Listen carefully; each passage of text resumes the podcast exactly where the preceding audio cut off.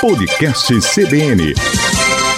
Bom dia, Maceió. Bom dia, Alagoas. Sejam bem-vindos a mais um episódio do podcast Acontece em Alagoas. Hoje trataremos acerca do mês de conscientização da fertilidade, o mês de junho.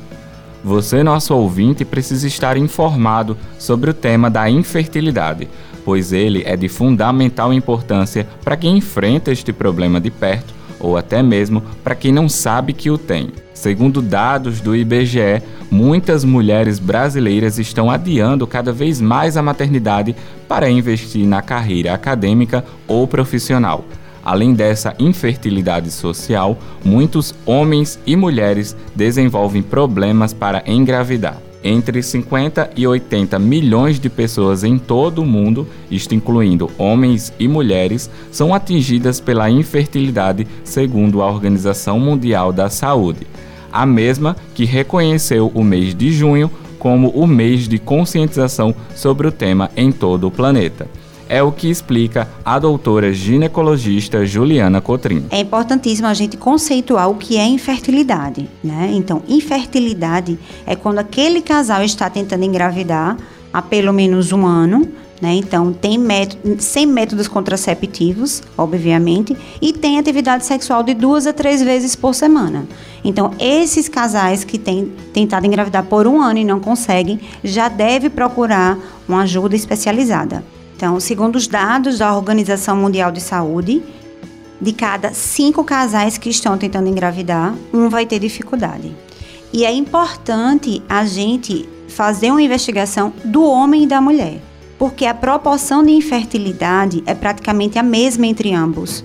Então não dá para a gente só investigar a mulher. Ainda existe um preconceito muito grande do homem fazendo investigação, e inclusive a investigação no homem é muito mais fácil.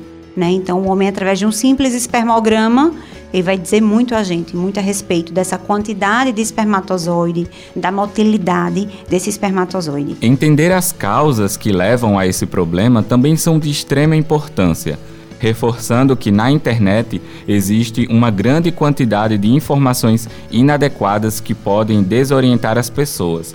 Por isso, é importante procurar um especialista no assunto e fazer uma consulta. As causas, tanto masculinas quanto femininas, são diversas. No entanto, a maior parte é perfeitamente tratável.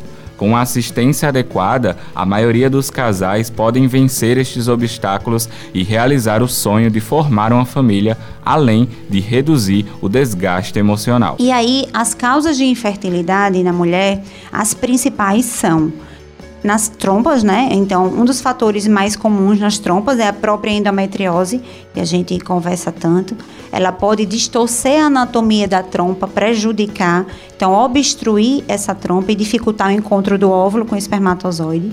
Doença inflamatória pélvica também, ela pode acometer essas trompas.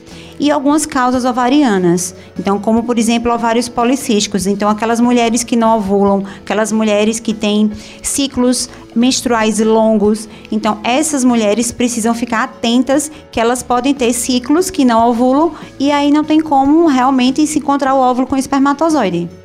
E aí são dos principais casos: fatores tubáricos e fatores ovarianos.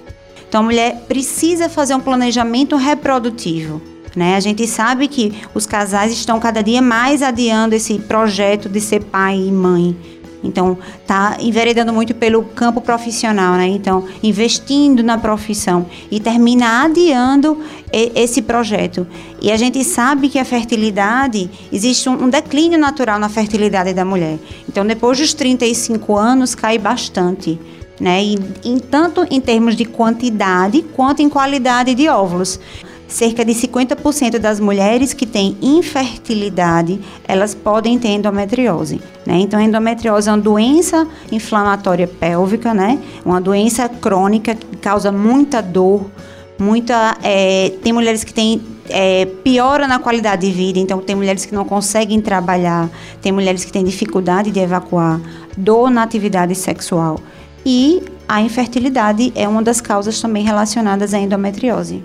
Então, além da gente precisar avaliar os hábitos de vida, né, tanto do homem quanto da mulher, então é preciso estar com um peso adequado, ter hábitos de vida, como por exemplo uma alimentação com baixa quantidade de carboidratos, um peso adequado, evitar o tabagismo, o alcoolismo, isso tudo melhora muito a qualidade tanto dos óvulos quanto dos espermatozoides. E no homem, a principal causa de infertilidade é a varicocele, que são as varizes dilatadas no, no testículo. E isso prejudica a qualidade do sêmen, a qualidade dos espermatozoides. E é preciso a gente ficar atenta também, porque às vezes a gente acha que só a mulher precisa ser investigada, né? E é um, um grande mito isso. Né? Então, alguns, algumas vezes tem algumas disfunções que podem levar até a zoospermia, que é a ausência de espermatozoides. Mas é mais comum na mulher, que seria, por exemplo, problemas na tireoide, problemas que, como eu falei, anovulatórios, como ovários policísticos, mas pode acontecer no homem também. A evolução dos tratamentos de reprodução assistida vem trazendo novamente as esperanças de quem quer realizar o sonho de construir uma família. De acordo com especialistas, os casais não podem perder tempo. Assim que tiver indícios de infertilidade, deve-se procurar um especialista em reprodução humana. O profissional fará toda a investigação necessária para identificar as causas e apontará as melhores alternativas para a solução do problema, utilizando as próprias técnicas de reprodução. É, mesmo aquele homem no ejaculado não tendo espermatozoide, pode-se tirar espermatozoide do próprio testículo. Então, existem algumas técnicas de extração do espermatozoide de dentro do testículo. E aí precisaria de técnicas de reprodução de alta complexidade, reprodução assistida de alta complexidade, como a fertilização in vitro. E o Brasil não fica atrás em nenhum, nenhum país do mundo em relação às técnicas avançadas de reprodução assistida. Né? Então, hoje em dia, com o advento da fertilização in vitro, nós temos técnicas, por exemplo, como biopsiar um embrião antes de colocar no útero. Então, aquelas mulheres com idade avançada, que a gente sabe que tem risco maior de ter abortamento, de síndromes genéticas, então a gente pode avaliar esse embrião antes de colocar no útero. Agora, com a pandemia, houve um aumento crescente de cerca de 30% no aumento na procura pelo congelamento, pela técnica de, técnica de congelamento de óvulos, né? Então, a gente sabe que a mulher quer uma segurança.